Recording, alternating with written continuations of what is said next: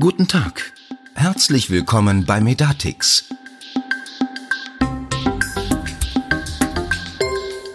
Hallo und herzlich willkommen zu unserem zweiten Medatix Podcast, liebe Zuhörer. Heute darf ich bei mir im Studio Herrn Michael Schober begrüßen, Leiter des Vertriebs hier in der Medatix. Hallo, Herr Schober. Hallo, Herr Zahner. Schön, dass Sie da sind. Ich freue mich auch. Wir haben uns heute ein ganz spezielles Thema ausgesucht und zwar Gesundheits- und M-Health-Apps. Das klingt jetzt erstmal ziemlich kryptisch. Vielleicht können Sie mal erklären, was man darunter versteht. Gerne. Ja, eine M-Health-App ist erstmal eine digitale Anwendung, die für gewöhnlich auf dem Smartphone oder auf einem anderen mobilen Device des Nutzers, könnte auch ein Tablet sein, läuft und die ermöglicht dem Nutzer, dass er seine Daten rund um die Gesundheit oder seine Krankheit dokumentiert, sammelt, auswertet, mit seinem behandelnden Arzt zum Beispiel auch teilt. Häufig geben diese M-Health-Apps auch Hinweise an den Nutzer, was er denn jetzt als nächstes tun könnte. Die Begriffe Gesundheits-App, medizinische App, M-Health-App, Mobile Health-App, wie sie alle heißen, werden häufig als Synonym verwendet in den Medien oder die Grenzen verschwimmen zumindest. M-Health-Apps grundsätzlich gibt es aus den verschiedensten Behandlungsbereichen von Prävention, Diagnostik, Therapie, Nachsorge. Es gibt aber auch Symptomchecker, Nachschlagewerke und so weiter. Also es ist ein breites Feld. Ich würde vorschlagen, dass wir im Podcast jetzt von M-Health-Apps einfach sprechen, obwohl es diese verschiedenen Begrifflichkeiten gibt. Und wenn man sich das Feld generell anschaut, wird in den Medien oft von mehreren hunderttausend Apps gesprochen. Bricht man es aber herunter auf den deutschen Markt, welche Apps in deutscher Sprache verfügbar sind, welche Anbieter aus dem deutschen Markt kommen, wirklich seriös an die Sache rum rangehen, sind nur noch ein paar hundert Apps übrig. Wie sieht's dann mit dem Bekanntheitsgrad ähm, solcher Apps aus und wie werden die Apps angenommen? Ja, der Bekanntheitsgrad schwankt natürlich äh, von App zu App. Sie sind aber in aller Munde, das muss man schon sagen. Zum einen in unserer Branche, da nehme ich eigentlich in den letzten drei Jahren wahr, dass kein Kongress, keine Messe vergeht, an dem die Apps nicht eines der zentralen Themen sind. Aber auch in, in den Medien allgemein ist das Thema sehr präsent. Ich glaube, dass es vor allem durch drei Megatrends getrieben ist, dass das so präsent ist. Das ist der eine Megatrend Gesundheit.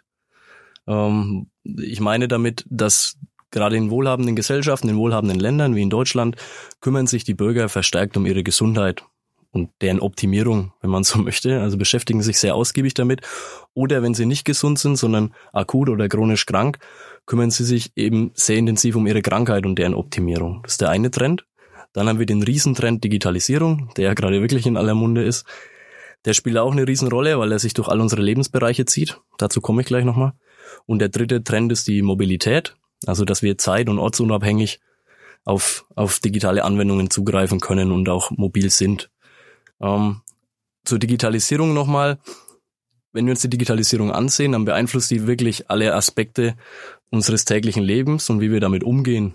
Wenn wir uns anschauen, welche Aspekte das alles betrifft, dann buchen wir unsere Reisen online, wir machen unser Banking online, private und geschäftliche Kommunikation erfolgt online und am Smartphone in digitaler Form, E-Mails, Terminverwaltung, ähm, Videokonferenzen, alles orts- und zeitunabhängig, immer mit dem Smartphone. Ne? Und diese Entwicklung, dass wir alle Aspekte des täglichen Lebens am Smartphone, am Tablet, an irgendeinem digitalen Device abhandeln, macht natürlich vor der Gesundheit nicht Halt sondern die Menschen wollen auch ihre Gesundheit digital verwalten. Und deshalb treibt die Digitalisierung dieses Thema so stark. Und getrieben durch diese drei Megatrends ist in den letzten Jahren eben ein, ein sehr stark wachsender Markt an M-Health-Apps entstanden, die sowohl für Smartphones verfügbar sind und auch zunehmend für Wearables. Zu dem Thema werden wir vermutlich auch noch kommen.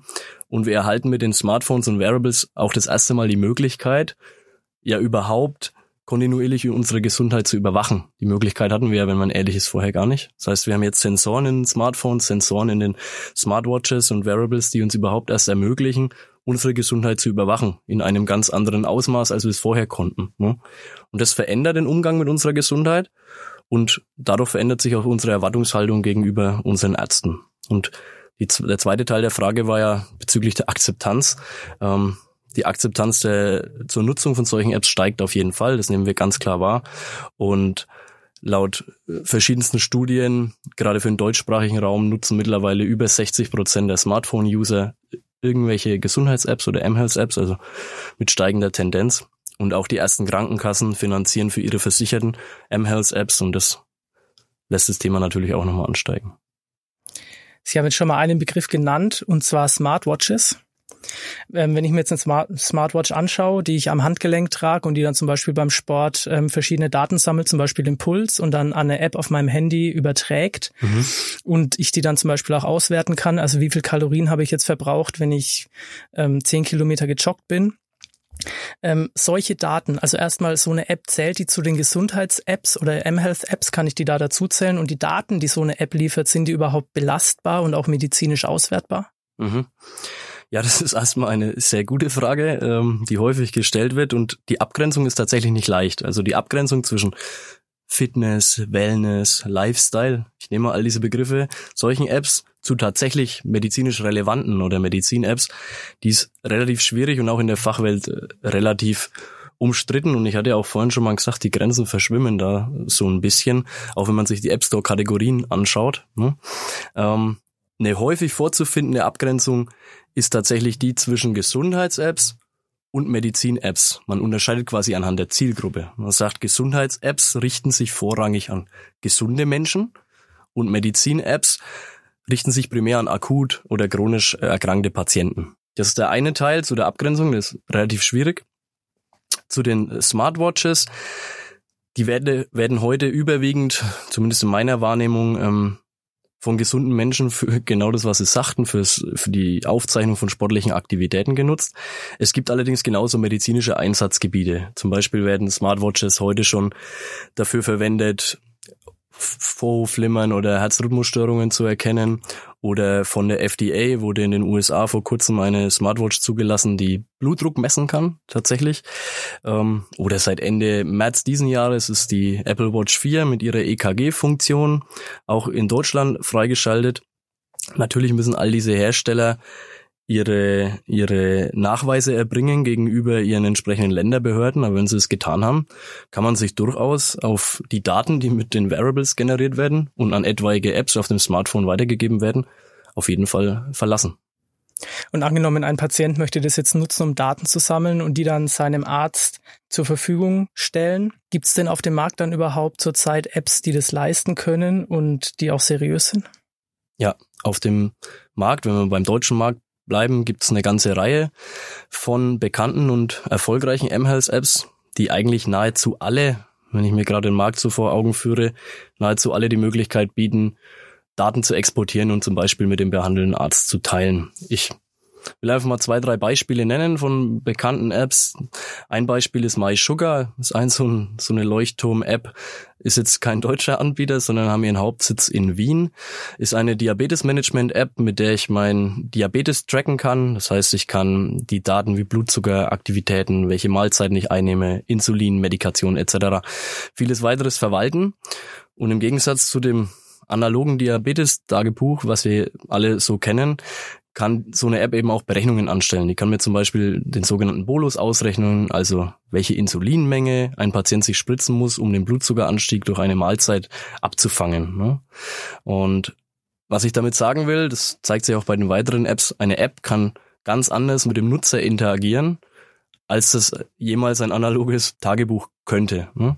Und bei MySugar sieht man ganz gut, welchen Stellenwert die Apps mittlerweile haben. MySugar wurde 2017 von Roche übernommen. Roche ist eine, eines der größten Pharmaunternehmen weltweit, die eben auch im Feld Diabetes sehr stark sind. Ne? Das ist ja auch ein deutliches Zeichen. Dann habe ich Ada noch dabei als äh, relativ bekannte App vom Unternehmen Ada Health, einen der Hauptsitze meines Wissens in Berlin. Ist eine Art Symptomchecker. Das heißt, die soll den Menschen dabei helfen, herauszufinden, was sie eigentlich haben und vor allem, was sie als nächstes tun sollen. Das heißt, ich habe eine Art interaktiven Chat, der mir Fragen stellt und ich beantworte diese Fragen zu meinen Symptomen und am Ende sagt er mir, mit welcher Wahrscheinlichkeit ich welche Krankheit oder beziehungsweise welche Ursache meine Symptome scheinbar haben.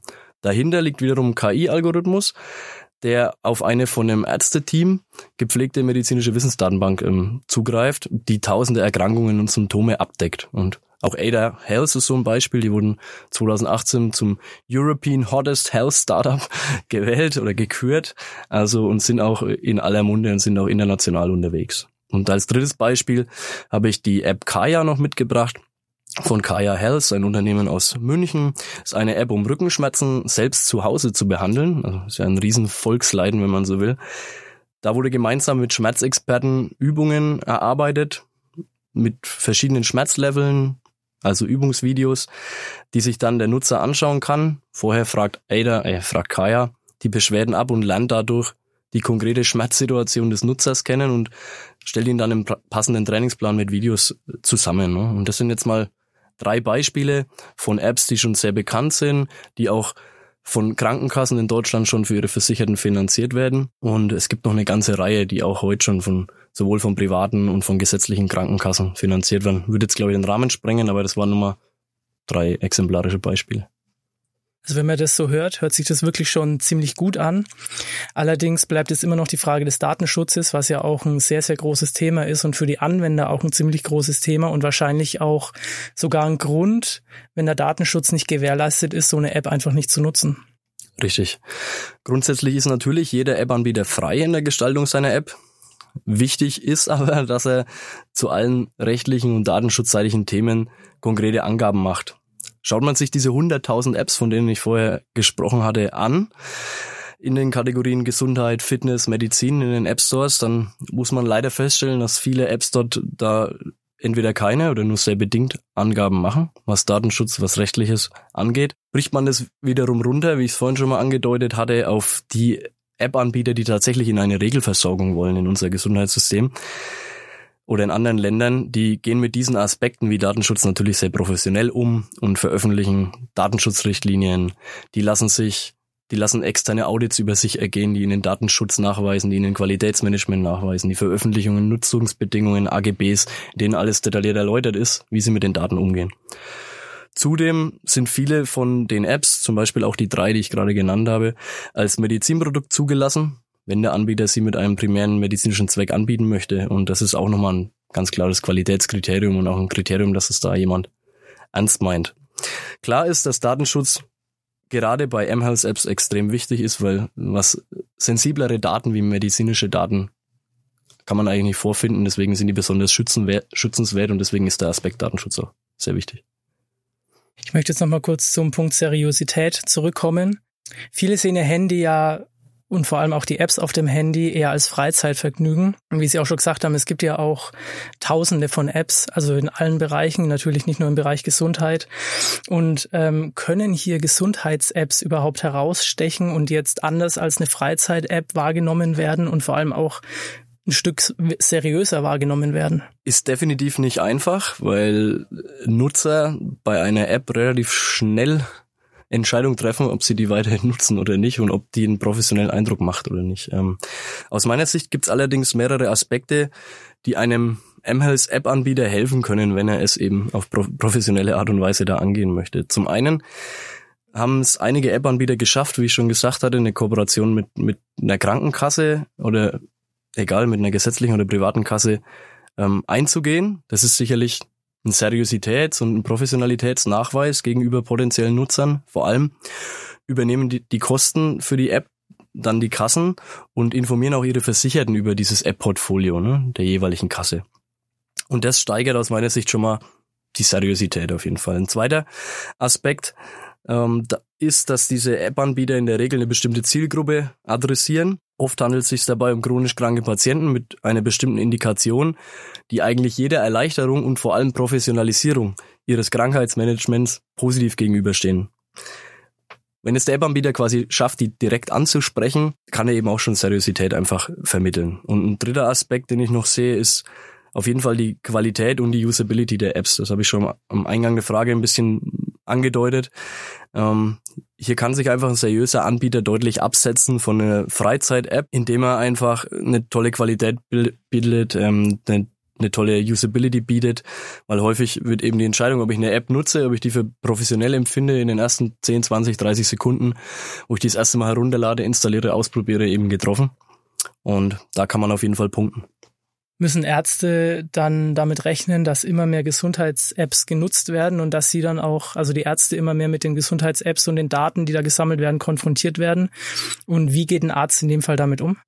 Definitiv ja. Also Sie müssen davon ausgehen, dass Sie noch häufiger damit konfrontiert werden, als es heute schon der Fall ist. Ähm, viele Ärzte sehen heute sich schon zunehmend damit konfrontiert, dass sie Patienten in ihrer Praxis stehen haben, die Gesundheitsdaten in ihren mHealth-Apps gesammelt haben, ausgewertet haben sich vielleicht über eine Symptomchecker-App schon Infos gesammelt haben oder ergoogelt haben, wie auch immer, und sehr gut über ihre Symptome und Ursachen auch informiert sind. Das heißt, die riesige Informationskluft, die man eigentlich aus der Vergangenheit kennt zwischen Arzt und Patient, die ja durchaus dort immer vorhanden war, ist deutlich kleiner geworden. Und die Patienten wollen natürlich, dass die Daten, die von ihnen in den Apps gesammelt werden, auch in die Behandlung einfließen und vom Arzt genutzt werden. Also MLs-Apps haben aus meiner Sicht durchaus das Potenzial, die Erwartungshaltung der Patienten gegenüber ihren Ärzten dauerhaft zu verändern.